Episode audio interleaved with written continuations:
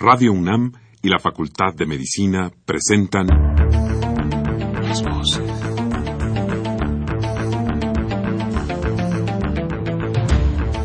Voces. Las voces. Las voces. Voces. Las voces de la salud. Reflexión y análisis de las ciencias médicas. Acompáñenos.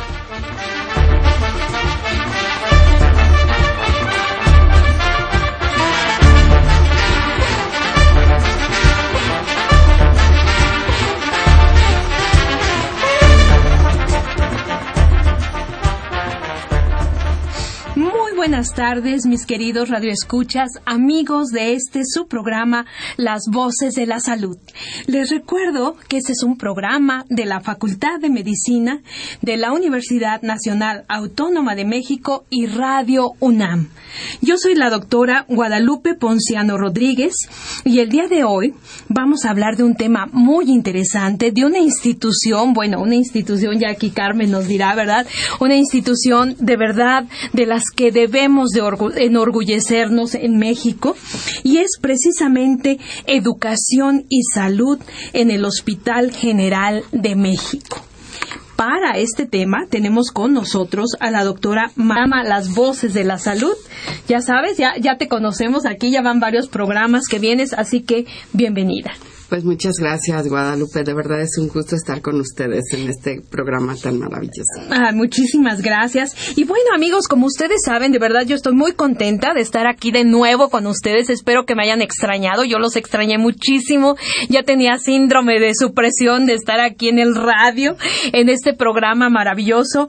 Y como siempre, los quiero invitar. Acuérdense que este programa lo hacemos con todo cariño para ustedes, para que participen, para que puedan tener contacto con especialistas como la doctora María del Carmen Cedillo Pérez, que labora en el Hospital General. Ahorita les voy a dar su currículum para que te conozcan un poquito más, Carmen, nuestro radio escuchas. Y bueno, ya saben, lo que queremos es que nos retroalimenten que se comuniquen con nosotros, que nos pregunten cosas, que enriquezcan el programa con su participación. Y para eso tenemos los teléfonos, a ver, papel y lápiz, a ver, el teléfono 55 36 89 89 con cuatro líneas, lo repito, 55 36 89 89 y si usted amigo nos está escuchando en el interior de la República por favor no se detenga por eso. Tenemos un número gratuito un 01 800 505 26 88 es un LADA sin costo. Se lo voy a repetir el 01 800 505 2688. Y bueno, mis queridos amigos, antes de irnos al corte, eh, vamos a leer aquí rápidamente el currículum muy resumido de nuestra invitada, la doctora María del Carmen Cedillo Pérez. Ella es médico cirujano eh, con especialidad en medicina interna, tiene también un posgrado en Administración de Hospitales y Salud Pública y actualmente Carmen es jefa del Departamento de Posgrado del Hospital General de México, doctor Eduardo Liceaga. Esa es nuestra invitada de hoy. Vamos a hacer un corte pequeñito y regresamos con ustedes para empezar el programa.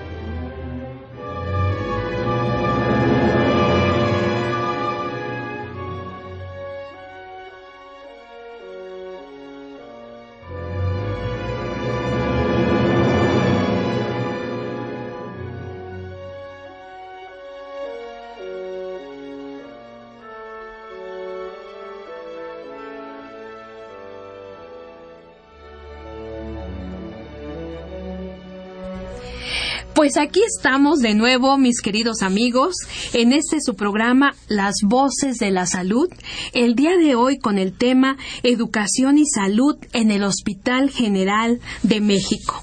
Carmen, nuestra invitada del día de hoy, les recuerdo amigos, la doctora María del Carmen Cedillo Pérez. Y si tú me lo permites, Carmen, a mí me gustaría empezar este programa con una pequeña nota para nuestros amigos sobre la historia maravillosa que tiene este Hospital General de México. Eh, pues mira, eh, a finales del siglo XIX, se crea a iniciativa del doctor Eduardo Liceaga y por eso se llama ahora Hospital General de México Eduardo Liceaga. Se inicia su construcción en el año, fíjense nada más amigos, en 1896 y su inauguración se da el 5 de febrero de 1905 por el entonces presidente de México Porfirio Díaz.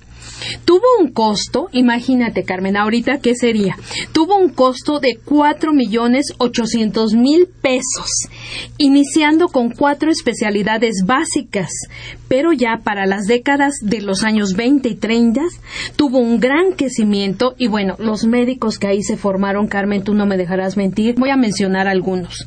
El urólogo Aquilino Villanueva, el cardiólogo Ignacio Chávez, el gastroenterólogo Abraham Ayala González, el nutriólogo Salvador Subirán, el tisiólogo, acuérdense amigos que en aquella época, bueno, la tuberculosis era un enorme problema de salud, Ismael Cosío Villegas, entre otros. Nos estábamos acordando hace un ratito también del doctor Rui Pérez Tamayo, por ejemplo, también, que se forma en el hospital. Y bueno, muchísimos médicos que definitivamente han sido de verdad los pilares de la medicina en México. Además de que estos especialistas después crean los institutos nacionales de salud como cardiología, nutrición, cancerología y el INER, el Instituto Nacional de Enfermedades Respiratorias. Y bueno, aquí una nota muy triste que todos lo vivimos, que para el terremoto de 1985 las unidades de ginecología y desafortunadamente también la residencia de médicos fueron destruidos por el sismo de 85, en donde fallecieron más de 295 personas entre pacientes, residentes y personal médico. Entonces, esta es una nota no muy triste de nuestro hospital general y bueno, pero sin embargo ha habido un crecimiento que precisamente por eso estamos aquí, Carmen, para que tú nos platiques. Mira, aquí tengo este dato, por ejemplo, que ya para el año 2010 el hospital contaba con más de 40 especialidades, siendo que empezó con cuatro y además subespecialidades. Entonces, como verán, mis queridos radioescuchas, el Hospital General de México es una institución maravillosa, una institución que se funda cuando México empezaba, ¿no? Cuando nacía. Y bueno, aquí tenemos a la doctora María del Carmen Cedillo Pérez para que nos platiques, pues, ¿qué, ¿cómo ves tú esta, dentro de esta historia, verdad, Carmen? ¿Cómo, ¿Cómo ves tú en este momento, tú que ahora eres la jefa del Departamento de posgrado. ¿Cómo ves a tu Hospital General de México? Ah, bueno, pues buenas tardes nuevamente.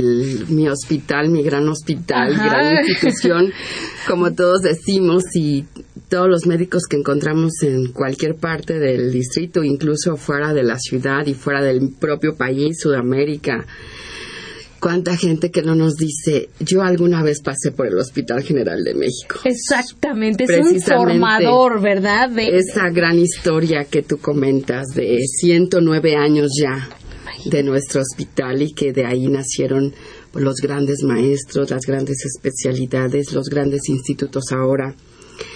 Y, y, bueno, la verdad es que ahorita después del 85 hemos tenido una evolución igual con altibajo seguramente, pero ahorita estamos en un nivel muy importante y recuperados al 100% y con tratando de hacer muchísimas cosas, tanto en educación, en la atención de los pacientes.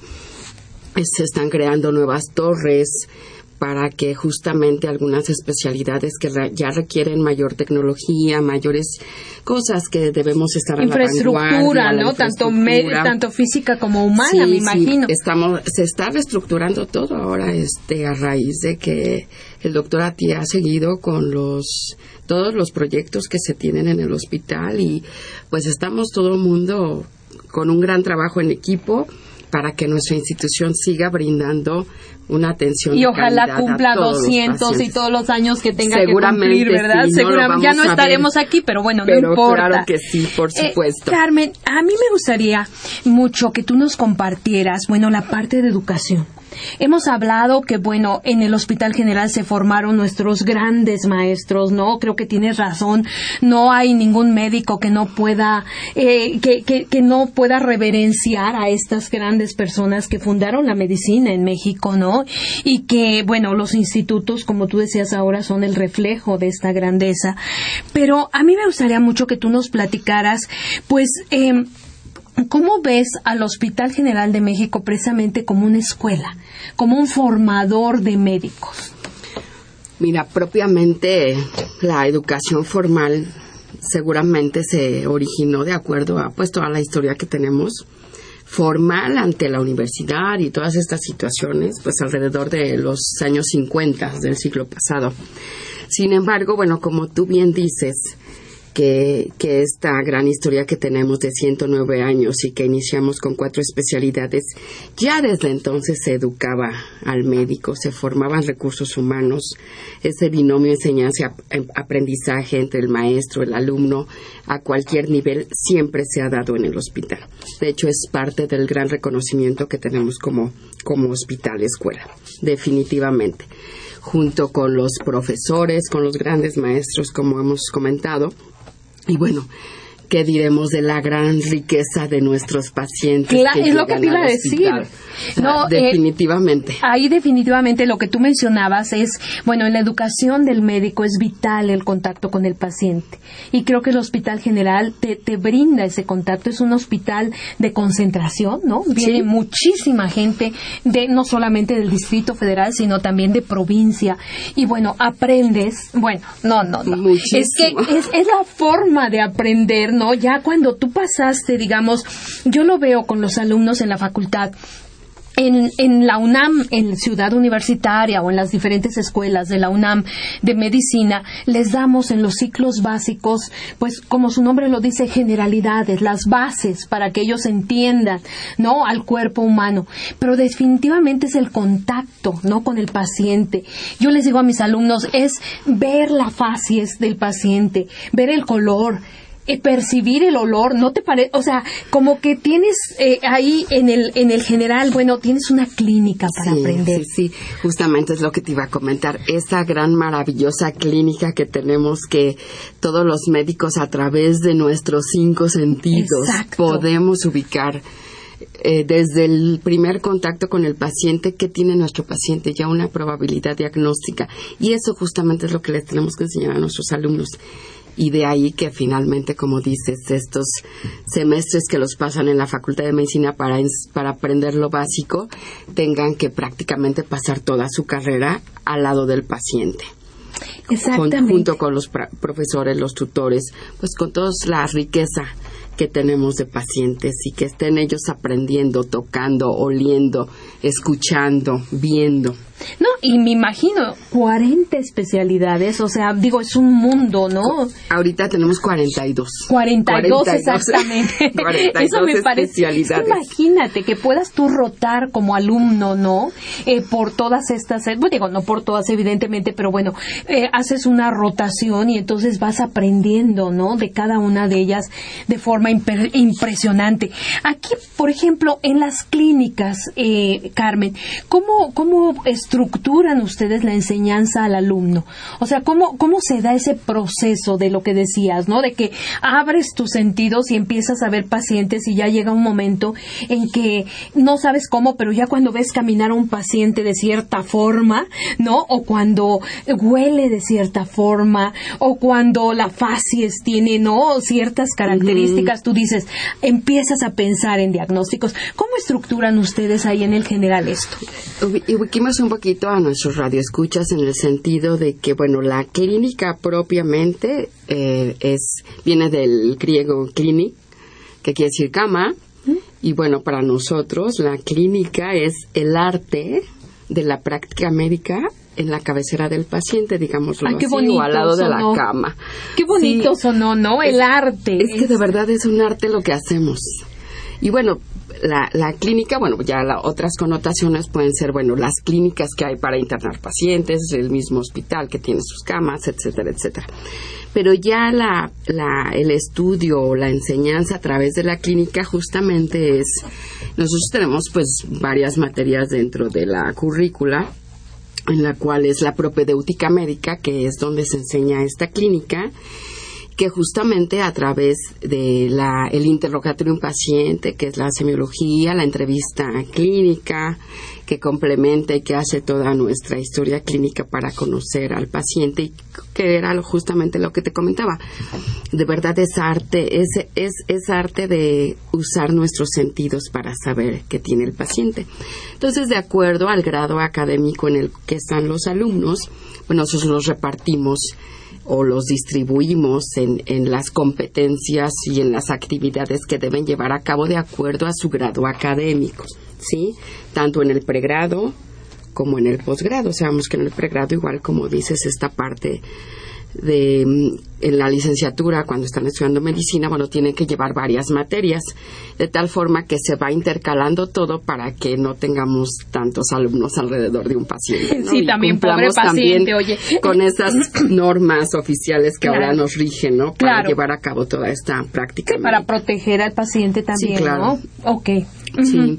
Entonces, bueno, esa es una parte de, de cómo hacemos las clínicas. También está la parte en la cual pues el hospital propiamente ha creado clínicas para la atención de un paciente. Entonces, de acuerdo al nivel académico que tengamos que adiestrar al residente o al alumno, eh, pues lo vamos agregando a esas clínicas para que vayan aprendiendo ya otras capacidades, ¿no? Otras... Claro. A ver, Carmen, aquí vamos también a ubicar un poquito a nuestros radioescuchas.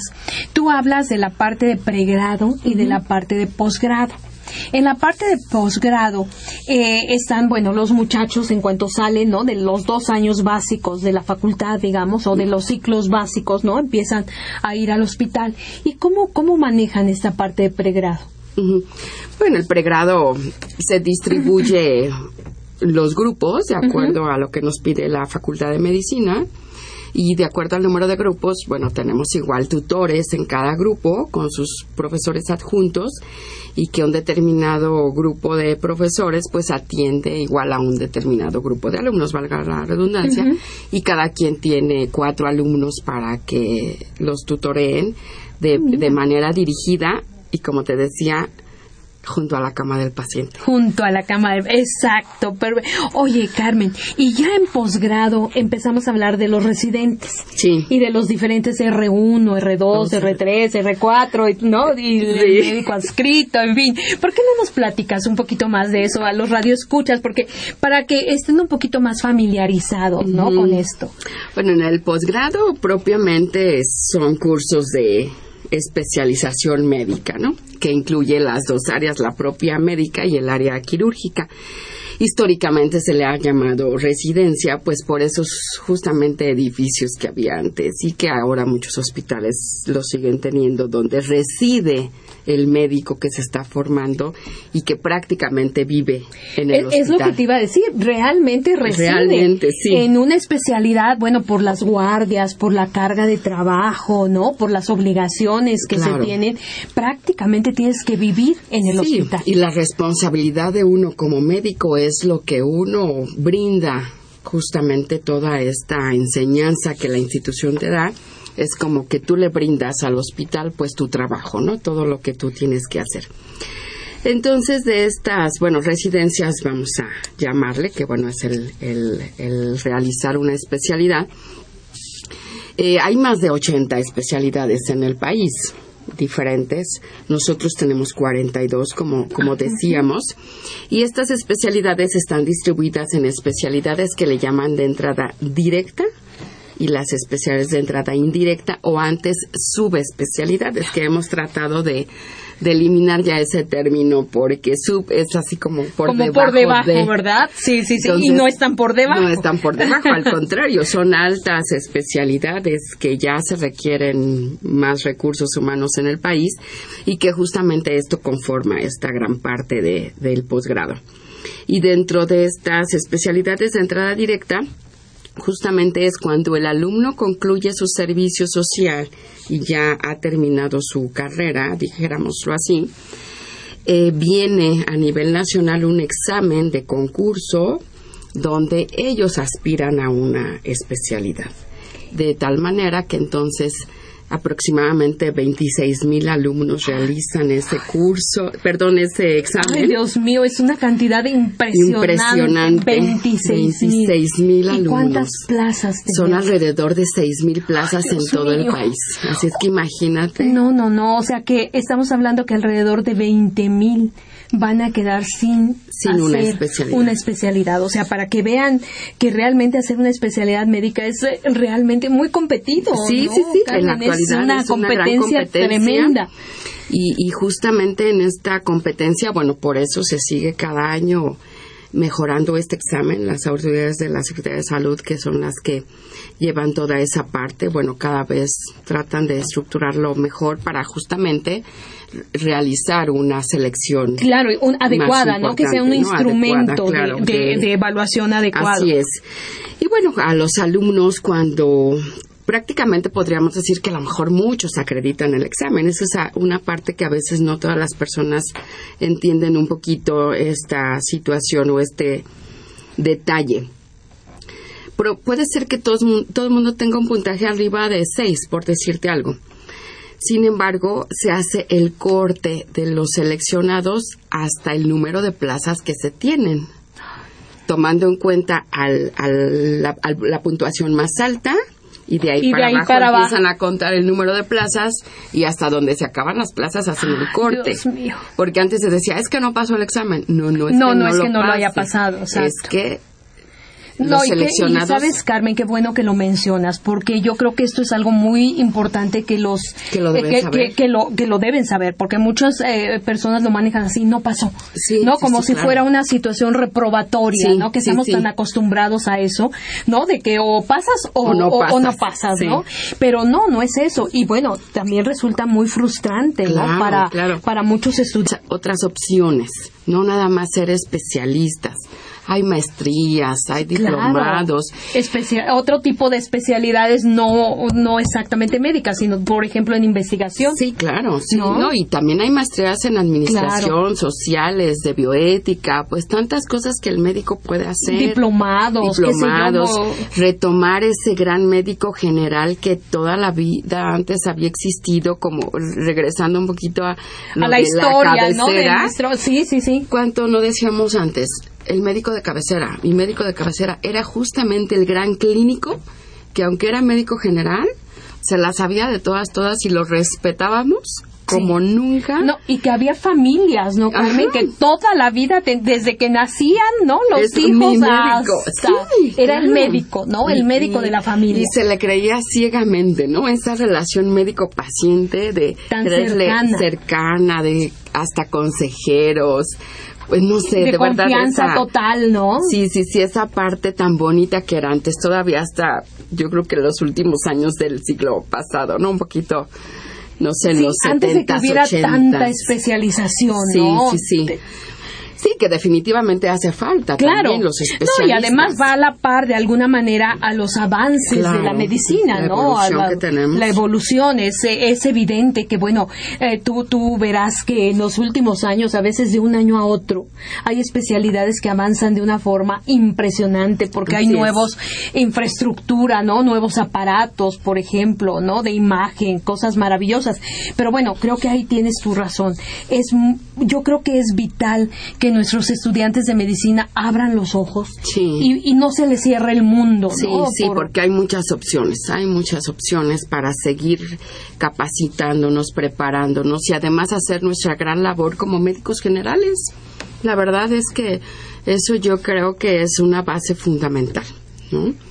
Y, y por otro lado, bueno, también el, el, el que nosotros mismos como facultades, como escuelas, mandemos a un alumno a una institución de segundo o tercer nivel, bueno, pues la imagen que ellos siempre van a tener es la de un especialista. Por eso es que ellos siempre, bueno, todos queremos sí, ser la tendencia es, ¿no? A, Así a- es. a hacer una especialidad, claro. Claro. Y, y bueno, a- aquí ya en los residentes, eh, Carmen, eh, hay jerarquías. Una de las cosas que siempre hemos comentado es que la carrera de medicina sigue siendo una carrera en donde las jerarquías están muy establecidas, por decirlo de alguna manera, ¿no? Están perfectamente definidas y entonces yo te decía, bueno, tienes el R1 y tienes el R2 y el R2, ¿no? Este, como que puede trabajar, digamos, con el R1, pero generalmente, bueno, dando de órdenes o pidiéndole una serie de actividades, etcétera, Claro. y así nos vamos. ¿Qué piensas tú de esta situación tan jerárquica? ¿Tú crees que sea positiva, negativa? ¿Cómo, la ves tú en el sus, hospital? yo creo que tiene sus dos. Sus bemoles, lo, ¿verdad? Lo bueno y lo malo. Ok, a ver. definitivamente. En, en cuanto a los, por ejemplo, los, los residentes que vienen llegando como R1, eh, sus capacidades y todas sus actividades que van a desarrollar, bueno, pues es en base a esta, justamente esta jerarquía. Nosotros tenemos del R1 al R5, pero hay las especialidades de entrada indirecta, donde incluso se van hasta el R7, por el número de años de prerequisito que deben de tener de la especialidad previa, ¿no? Por ejemplo, tal es el ejemplo, el que quiere ser neurocirujano, pues debe hacer un año de cirugía general y después hace seis años de neurocirugía. de neurocirugía. ¿sí? Ok. Y, y así te puedo explicar, también es hacer, ahí sí todo cirugía general, cuatro años. Cuatro años. Cuatro de años. General. O sea, ser cirujano formado. Y después tres años de cirugía oncológica. Por eso es que nos vamos al R7. Que- En- en esa jerarquía. eh, eh, perdón, aquí me surge una duda. De las especialidades más largas son las de siete años. Las de siete años, Las de sí. siete, por eso llegas, pero no hay más. Este, No hay largas. más de, no. Ay, no, no, ya no. sería mucho. No, no, por favor. Más de siete años, no, no, las más largas es cirugía oncológica, ginecología oncológica y la neurocirugía de seis años. Donde generalmente hace cirugía antes de antes la de- especialidad, sí, ¿no? Sí, con excepción de neurocirugía, que solo es un año, pero bueno, lo que implica eh, todo el sistema nervioso, que es igual otra maravilla. Claro, muy complejo. Entonces, bueno, aparte. requiere todos esos años para De la especialización. de especialización. Entonces, bueno, todo va en ese tenor, de acuerdo a los programas universitarios. eh, cada grado de, de especialistas va adquiriendo diferentes capacidades y diferentes actividades. Entonces, otra parte importante, el por qué esta jerarquía, porque bueno, nosotros hay un concepto muy bonito igual que le llamamos el residente en la labor enseñanza-aprendizaje, ¿sí? Claro. O el residente como educador, digámoslo así. De tal manera que, que los turnos ya de la actividad del trabajo de guardia, el residente de mayor jerarquía, pues le enseña al R de menor jerarquía ese binomio enseñanza-aprendizaje entre ellos mismos. Entonces es un dar y recibir. Bueno, tú estás haciendo tus actividades que te corresponden, pero a la vez te enseño lo que, de acuerdo a lo que yo ya aprendí, te voy transmitiendo mis conocimientos. Que ¿no? fíjate, Carmen, qué bueno que lo mencionas porque realmente es un nivel distinto, Sí. ¿no? O sea, la relación, digamos, entre iguales a la relación que puedes tener tú como, no sé, como el médico adscrito, no sé, co- o, o con otro tipo de jerarquía con los muchachos, ¿no? Sí, Yo claro. creo que, qué bueno que lo mencionas porque creo que es un papel muy interesante del residente como educador, a su Educador, vez, ¿no? Así es, sí. Y, y bueno, definitivamente toda esta parte y estas situaciones de, de, de las marcadas jerarquías, pues sirve para ubicar esa parte, ¿no? Hasta dónde llega el R1, el R2, el R3, etcétera. Sin embargo, bueno, no te lo, lo voy a negar, sí existe el que como yo soy tu R de mayor jerarquía, me tienes que obedecer y tienes que hacer todo lo que yo diga y no Te te, enseño si no lo haces ¿no? y te castigo, que bueno, te estamos tratando de que todo eso acabe, pero bueno, es difícil, pero además otra parte, eh, el- la gran responsabilidad que ellos tienen cuando están de guardia con un paciente y por eso también se requiere esa jerarquía. A veces no es tanto molestar de no has hecho lo que te pedí para tal paciente, sino es que es importante Una porque de eso depende la vida del paciente. Y también a veces no no lo ven de esa forma. Entonces ya dicen, me están haciendo bullying. Entonces yo les digo, Ahora, muy de moda, ¿no? el bullying. Les digo, no, una cosa es el bullying y otra cosa es que debes cumplir con tu responsabilidad. Y si te están pidiendo las cosas y no cumples, pues lógicamente tienen que sancionar. Claro, porque ahí hay una vida humana en juego. Entonces, eh, es, pero qué interesante, ¿no? Toda esta relación. Además, pues muy humano eso, ¿no? de que yo estoy arriba de ti y hazme la tarea, ¿no? Sí. pero bueno, pero bueno. Carmen, ¿qué te parece si retomamos este tema en un momentito? Mis queridos amigos, vamos a hacer una pausa y regresamos con la doctora Carmen para que nos siga platicando todas estas cuestiones de los estudiantes de medicina del Hospital General de México. Volvemos, amigos.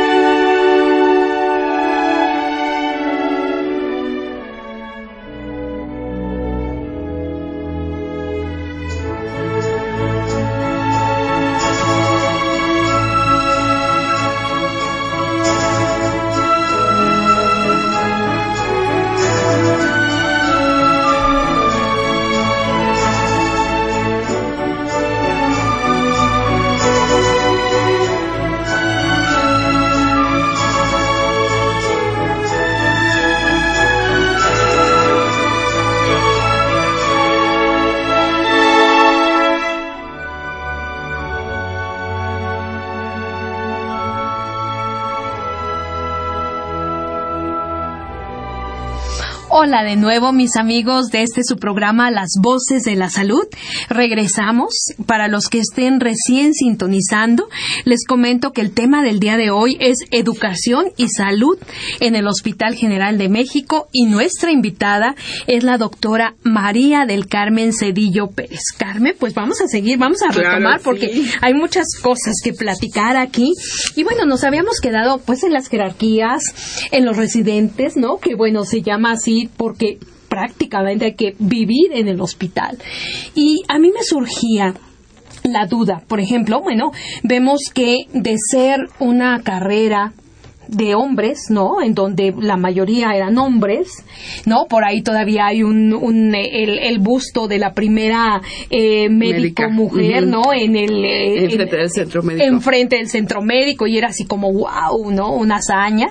Pero ahora Carmen, lo que vemos es que, bueno, la mujer está haciendo ya, es, esto se está cambiando. Por ejemplo, te comentaba que ya en las escuelas de medicina, eh, más del 50% eh, lo, corresponde a estudiantes del sexo femenino. Entonces esto está cambiando definitivamente también, pero a mí me gustan las residentes mujeres, o sea, ¿qué es lo que está pasando? Porque además decíamos que, bueno, desafortunadamente te toca todo en la vida al mismo tiempo. Sí. ¿No? Si decides casarte, si decides hacer la especialidad, si decides embarazarte, en fin, todo hay que hacerlo, Todo, ¿no? Por el todo. reloj biológico. Entonces, ¿qué experiencia tienes tú ahí en el general? Bueno, nosotros también hemos, eh, se ha venido dando esa evolución que ahora, no, no te digo que ya tengo más mujeres que hombres, no, pero sí ha habido un cambio muy importante.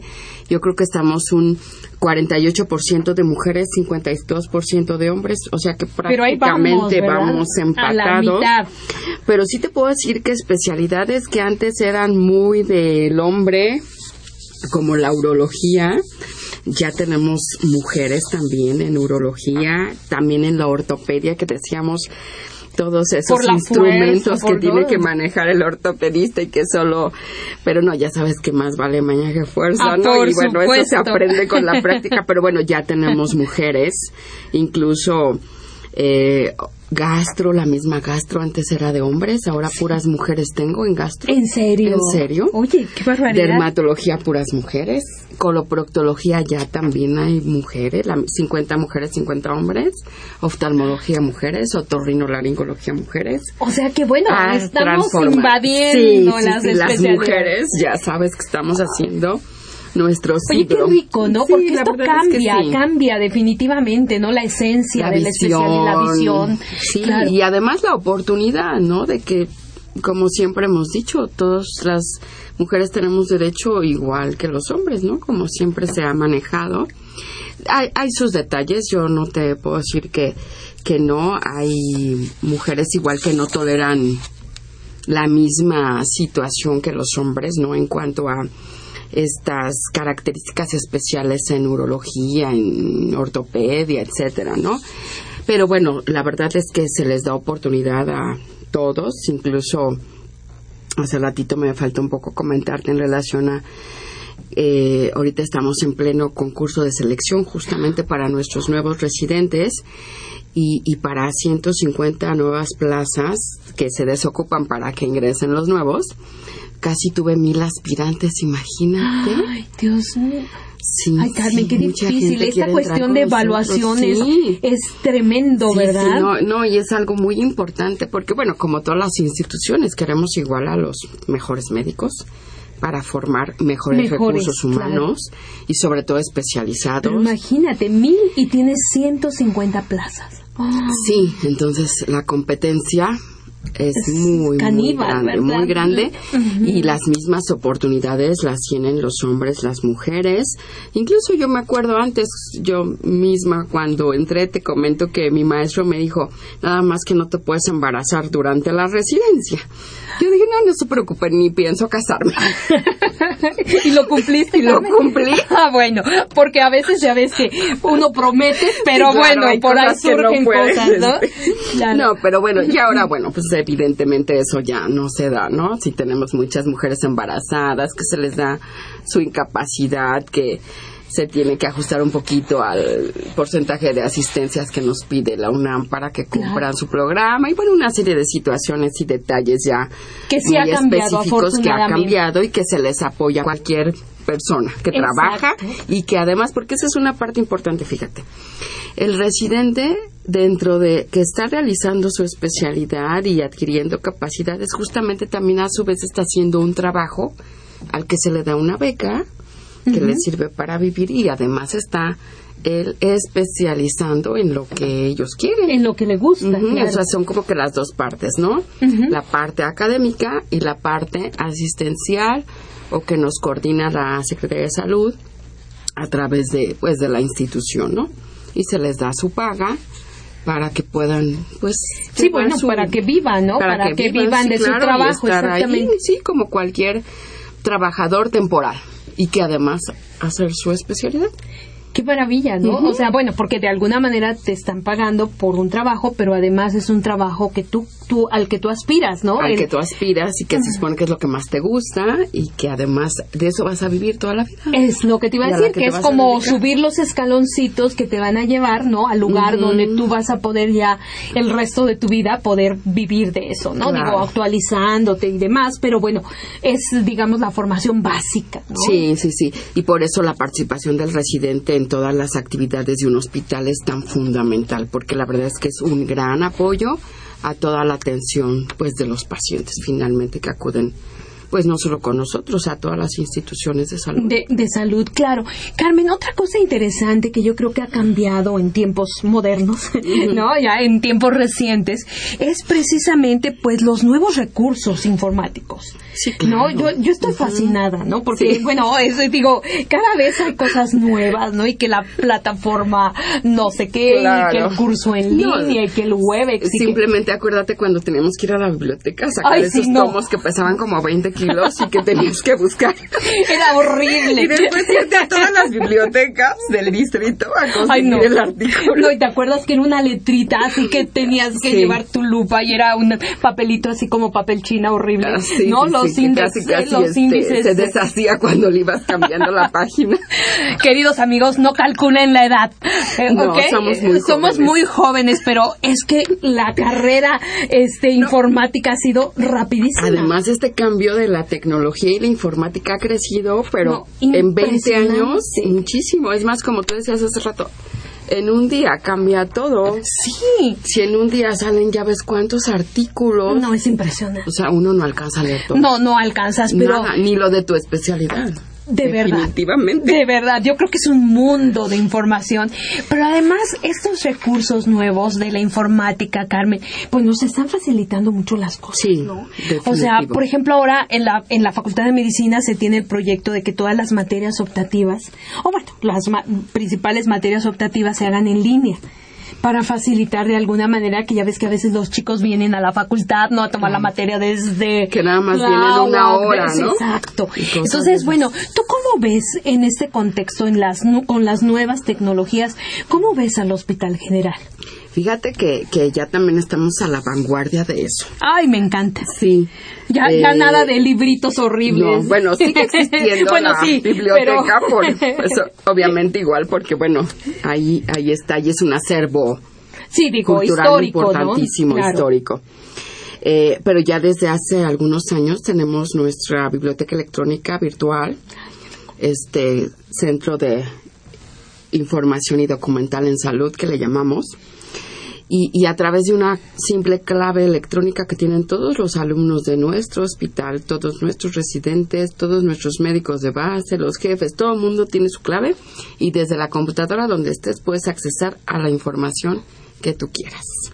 Y cada año se renueva esta biblioteca virtual con pues revistas, libros y todo lo que la gente y los médicos van solicitando, o el mismo jefe que es el que organiza esa parte que, que requiere como para su su eh, programa y sus clases y todo esto, eh, bueno, se pide eh, Para que el médico específicamente esté para actualizado. complementar, estén actualizados, así es que en esa parte estamos muy bien. También ya tenemos el HGMTV, que se llama, que es nuestro canal también de la salud. Ah, sí, tienes su Sí, canal. A ver, tenemos nuestro platícame, canal de la salud, Ajá. en el cual, fíjate, todos los viernes tenemos una videoconferencia a las 11 de la mañana que se transmite igual, este, vía electrónica. Y bueno, después está grabada en la web y ahí cualquiera Tú puede puedes bajar. entrar Sí. y, y verla. Cuando quieras bajas y la ves y ves los programas. Se graban igual todas las sesiones generales de todos los viernes a las 8 de la mañana que coordina nuestro director general, el doctor César Atier. También están disponibles. Están, haz cuenta, pues todo el índice de, de temas de lo que Oye, se qué trata. maravilla. O sea que si tú por algo no puedes estar en un tiempito, Ajá, tú puedes. te metes y vuelves o vuelves a ver algo que tú quieres porque hay sesiones culturales, hay sesiones eh, anatomoclínicas, justamente viendo esta parte importante de seguir nosotros con la clínica y que sigamos bajo ese gran gran riqueza que tiene nuestro Claro. hospital. Tenemos igual sesiones de actualización de algún tema y también este pues invitados especiales, por ejemplo, ahora con lo del ébola, el chikungunya y todas esas situaciones, bueno, pues los expertos van y nos dan este la conferencia, ¿no? Y, y, justamente fíjate esa parte de la informática que aunque nosotros no tengamos, por ejemplo, en el caso del ébola, el problema en nuestro país aún, afortunadamente, eh, pero todo el mundo ya estamos informados. Sí, eso es una maravilla, ¿verdad? ¿Cómo se disemina la, información? Ya todo el mundo sabemos cómo actuar, cómo se transmite, qué sé yo, ¿no? Porque igual ya ves que tanta mala información que a veces se sí, muchas veces es terrible. Terrible y este y bueno pues la verdad es que eso es una gran ventaja los residentes pues igual ya desde sus iPads, sus Palms y tanta cosa nueva que hay, ya no tienen que ir a ningún lado, aprovechan bien el, artículo, ¿no? En el, camión van leyendo su artículo. Y, bueno, de verdad que una riqueza, simplemente los programas igual de capacitación virtual quirúrgica, Ay, esos son que son una maravilla, de verdad que están como si estuvieran en el laparoscopio como si tuvieras ahí el cuerpo, ¿no? Bueno, sí, con el, aparoscopio que, tú, que tienes ahí al paciente en vivo. Nosotros, por ejemplo, también trabajamos mucho la parte de capacitación de cirugía experimental para los residentes del área quirúrgica. Y ahorita estamos trabajando modelo pequeño porque también está reestructurándose toda esa parte de pues uno de los edificios y tenemos modelo pequeño, ratas y conejo, y ahí también eh, los chicos hacen empiezan, la ¿no? empiezan a hacer sus pininos. Imagínate con unas pincitas quitarle la pielecita a una uva, o, o, o, con las pincitas insertar las chaquiras en una aguja. Todos esos detalles de fineza que, que además requieres, ¿no? Los profesores han creado de verdad de, con, con modelos inertes y cosas que tenemos a la mano y que tengan esa práctica muy, muy sutil, muy muy de, de casa, pero que es práctica, práctica, práctica antes de irse al modelo animal. Que es vital. Claro, para después ya entonces estar en, en un ámbito de, eh, de una plataforma virtual y ya después con el paciente para que eh, es decir, cuando entran a una cirugía ya están lo suficientemente hábiles, capacitados. ¿no? Obviamente están bajo, siempre bajo la tutoría de su profesor ya cuando entran al quirófano, pero de verdad es una parte muy, muy importante que ha venido a complementar no solo toda la educación, sino además las estrategias para la atención de un paciente y además estrategias de enseñanza nuevas en la actualidad. Eso te iba a decir, bueno, que, que actualmente eso es, ¿verdad? Es un área que está en ebullición. Sí, ¿No? Sí, ¿Cómo, ¿cómo hacemos? Tú sabes, bueno, les comento aquí a nuestros radioescuchas que, por ejemplo, el currículum, ¿no? De la Facultad de Medicina ha cambiado. Ahora tenemos por competencias, un currículum por competencias, ¿no? Habilidades. Y, y bueno, ahí evidentemente tienes que cambiar, ¿no? Las, las técnicas de enseñanza. Claro. ¿No? Entonces, me parece muy interesante esto que me estás diciendo de las nuevas, ¿no? Formas de enseñar la medicina. Sí, no, y evidentemente la enseñanza por competencias es ahorita la que está en boga. Definitivamente. Y de hecho, ahorita la tendencia en la Facultad de Medicina y la División de, Estudios de Posgrado también es crear o, o renovar los programas de residencias o de los cursos de especialización a competencias justamente. Que a veces no es sencillo, no, No, es, nada, sencillo, que ya te ha tocado ahí, este, ¿no? Hacer nuevos, nuevas técnicas, ¿no? Nuevas formas de evaluación, etcétera. Pero bueno, yo creo que vale la pena porque, bueno, el, el impacto que tienen estas nuevas formas de enseñanza, ¿no? En, claro. En los alumnos es muy importante. Sí, porque además hay que dirigir igual esa parte fundamental que a veces perdemos un poco de vista, que es qué requiere el país para la atención de todos nuestros pacientes, nuestra gente. Y justamente es dirigir estas especialidades a la atención eh, y a las necesidades. Y hay que capacitarlos de verdad en esta circunstancia. Fíjate que eso yo creo que es medular, ¿no? Porque pues el panorama epidemiológico ha cambiado. Claro. Digo, definitivamente eh, de no sé, imagínate los años 50, ¿no? En, en, el, en el general que platicábamos. Por ejemplo, la tuberculosis era un problema enorme, ¿no? De salud pública. Estaba el catastro torácico, ¿no? En fin, eh, mil cosas. En cambio ahora, bueno, definitivamente el panorama epidemiológico ha cambiado y evidentemente, pues también deben de cambiar, ¿no? El tipo de médico que va a atender a esas enfermedades en este momento, ¿no? Entonces, eso es muy importante. Y, esa transformación en, en, de verdad que a lo mejor no sé, determinados especialistas que ya tenemos todos los que requiere el país y que ahora formar algo que nos requiere, como es todo lo de crónico degenerativas, lo de oncología, la atención materno-infantil. Y, y, bueno, siempre todo lo vamos ligando a los programas nacionales de salud y que bueno que es nuestra parte fundamental o como tú dices medular de todo nuestro contexto en la salud de nuestro país y obviamente aterrizado en la educación. Por supuesto. Carmen, aquí me, eh, me, hay una dirección de educación y capacitación en salud del Hospital General. Sí. Y precisamente me imagino que es la que está, pues, tratando de embonar todas estas acciones. ¿Qué actividades realiza? Uh -huh. Ah, mira, la, la Dirección de Educación y Capacitación en Salud, justamente yo estoy en esa dirección, soy la jefa del posgrado, como tú comentabas. Oye, casual, por eso no venías preparada. sí, ¿verdad? Pero bueno, tiene tres grandes vertientes. El pregrado que ya comentamos, el posgrado, que incluye lo que estábamos comentando igual, de cursos de especialización. Sí, ajá, sí. También tenemos maestrías y doctorados. Mm. También somos sede Oye, ya. Wow. De la universidad para maestrías en ciencia. Oye, qué maravilla, eso es bueno. Sí. ¿Desde cuándo son sede? No, ya, tenemos, ya tienen, ya ¿verdad? tenemos casi siete años Ay, de wow. ser sede. Qué También bueno. doctorado. Sí, uh -huh. la verdad es que es algo pues que ha impulsado mucho nuestras autoridades. Y una situación, tenemos lo que se llama también cursos de alta especialidad. Wow. Y eso es, así como que sí, de una especialidad, lo más especializado que se requiere, por ejemplo, en oftalmología córnea, retina, estrabismo, Wow. o sea, ya enfocado Ya a una parte muy, muy específico. ¿Sí? Ajá. Por ejemplo, derma, dermato-oncología, el trasplante. No se diga el trasplante. Ya tenemos también cursos de Oye, trasplante.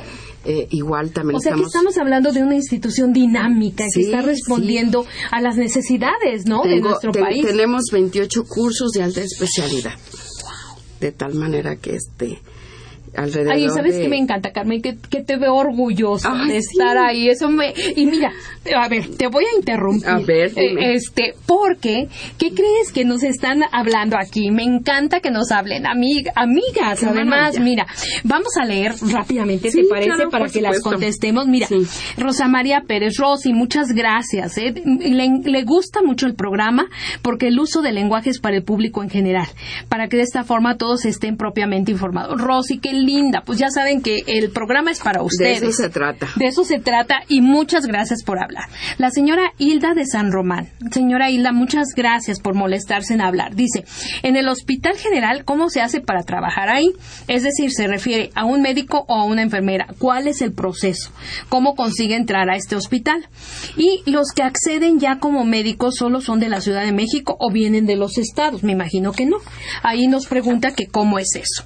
Bueno, y la señora Laura Cruz, muchas gracias Laura por hablar, y nos dice que sí es cierto que en el Hospital General hacen un enorme esfuerzo por formar buenos médicos, pero ¿qué pasa cuando uno como paciente se enfrenta con un médico o una enfermera que desafortunadamente no cumple con sus funciones?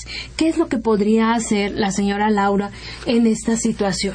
Ahí definitivamente el- la primera situación es que el paciente o el familiar que no recibió la atención esperada o adecuada, acudir de inmediato con el jefe del servicio, que es el responsable de toda la organización, planeación y todo lo que pasa. Si no obtiene una respuesta adecuada, eh, la dirección general propiamente tiene una parte, eh, hacen como una especie de guardias los directivos y los asistentes de la dirección que le llamamos, en los cuales ellos pueden atender al- a las personas que no fueron bien atendidas y bueno, pues se les da un papel para que vean sí, describan cuál fue el problema. ¿Cuál fue el problema? Y de inmediato se atiende esta parte. La gran mayoría de las veces no llega ahí, sino simplemente hablando con el jefe del servicio y él pide por qué, la explicación de por qué sucedió alguna situación. Fíjate que lo que pasa mucho en esa parte es la falta de comunicación entre el familiar y el médico, Eh, es el lo que yo- paciente a eso iba, y el médico. Eh, eh, esa parte de relación médico-paciente y la comunicación es fundamental. Y a veces lo único que nos tenemos que hacer es sentarnos un ratito a hablar con, Con el paciente o para con que el les familiar. quede claro o con el familiar. Exactamente, ojalá pu- puedan estimular esto, ¿no? En los médicos del Hospital sí, General. sí. Y además, otra cosa eh, para Laura, para la señora Laura Cruz, yo creo que es muy importante eh, precisamente que ellos como pacientes o como familiares hagan este reporte en caso de que no Claro. hubiera una buena atención. Pero sabe que Laura, yo también la otra vez estaba pensando, también debemos de hacer un reporte cuando la atención fue muy buena. Sí. Porque muchas veces, fíjate que nos quedamos con la, bueno, con- fue mala y nos vamos muy enojados y demás, pero cuando nos atienden bien, cuando sale nuestro familiar después de una cirugía complicadísima y sale bien, sale caminando, yo creo que también es algo que debemos de reconocer. Ojalá pensemos en ambos, En las dos partes. en las dos partes, ¿no? Entonces yo creo que eso es importante. Y bueno, de la señora Hilda, eh, pues de, de que si solo hay médicos de la Ciudad de México, me imagino que no. De toda la República Mexicana que también concursan como aspirantes a la especialidad que ellos deseen, obviamente siempre y cuando cumplan con los requisitos. Les reitero, tratamos de escoger a los mejores. Se lleva a cabo un concurso, Hay una exámenes, bolsa de etcétera. trabajo o algo así. Ah, bueno, en este, relación a lo de la bolsa de trabajo, eh, ahí no sé mucho los, los detalles propiamente, no es como tal de que se publique la bolsa de trabajo, pero sí toda la gente puede acudir a la Dirección de Recursos Humanos a preguntar, les dan un formato de solicitud y si existen vacantes para lo que ellos Están sus solicitando, ¿no? capacidades, este, bueno, pues se los aceptan y si no, pues les dan una página electrónica para que igual vayan viendo cómo se, en cuanto haya alguna plaza, una vacante, etcétera, etcétera. Sí. Claro que sí. Carmen, tú, tú como ahorita estás en, en todo esto, no sé, me encantaría que nos dieras una última reflexión. ¿Cómo, ¿Cómo ves tú en este momento la enseñanza de la medicina? ¿Cómo ves tu hospital en ese contexto? ¿Qué, qué lugar están jugando en, en la medicina mexicana? Pues yo creo que el lugar que jugamos es importantísimo. Tratamos siempre de estar a la vanguardia. Y, y tratamos también ser la mejor institución como todas, como yo creo que en las instituciones también tenemos mucha competencia. Eh, a ver qué, qué institución es mejor y quién no, ¿verdad? Pero bueno, ahorita tratamos, tratamos enormemente de, de, de hacer todo por educar bien a nuestros alumnos. Y rapidísimo, en 30 segundos te comento, el, la parte complementaria de la Dirección de Educación es todo lo del Departamento de Desarrollo Profesional Continuo, que no solo involucra al médico, sino a las enfermeras, trabajadoras sociales, nutriólogas, tanatólogas. Todo el personal de salud. se hacen una infinidad de cursos, diplomados, etcétera, etcétera, justamente para toda la gente, para capacitar a nuestros propios eh, trabajadores, para capacitar a gente extramuros que quiere llegar al hospital o gente de otras instituciones.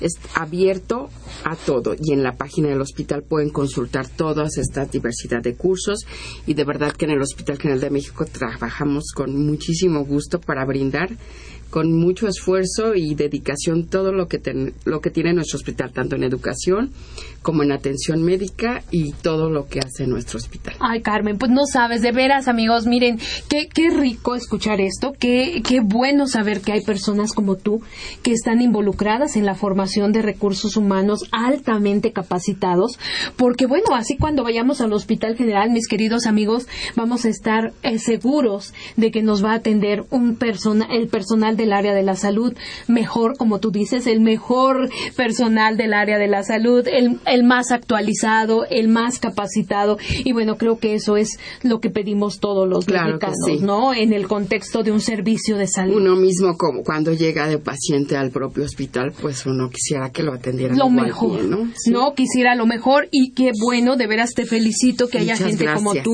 preocupada por la formación de nuestros médicos, de nuestras enfermeras y en general del personal de salud porque son un equipo y en la medida en que ese equipo esté perfectamente capacitado, no es como un relojito, ¿no? En la medida que funcione perfectamente, sabemos que ahí los pacientes van a tener una alta calidad de atención. Claro. Entonces, pues muchas gracias y qué bueno que este hospital general siga siendo el Hospital General de México durante muchos años. Claro que sí. pues gracias a ustedes por invitarnos nuevamente, de verdad. No, siempre es un gusto y más tratándose de nuestra institución. Ay, muchas gracias y creo que instituciones como estas, pues las tenemos que presumir.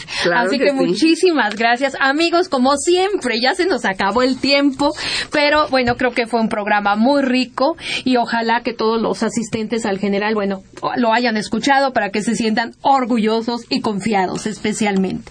Bueno, pues terminamos el programa. Esta fue una coproducción de la Facultad de Medicina y Radio UNAM.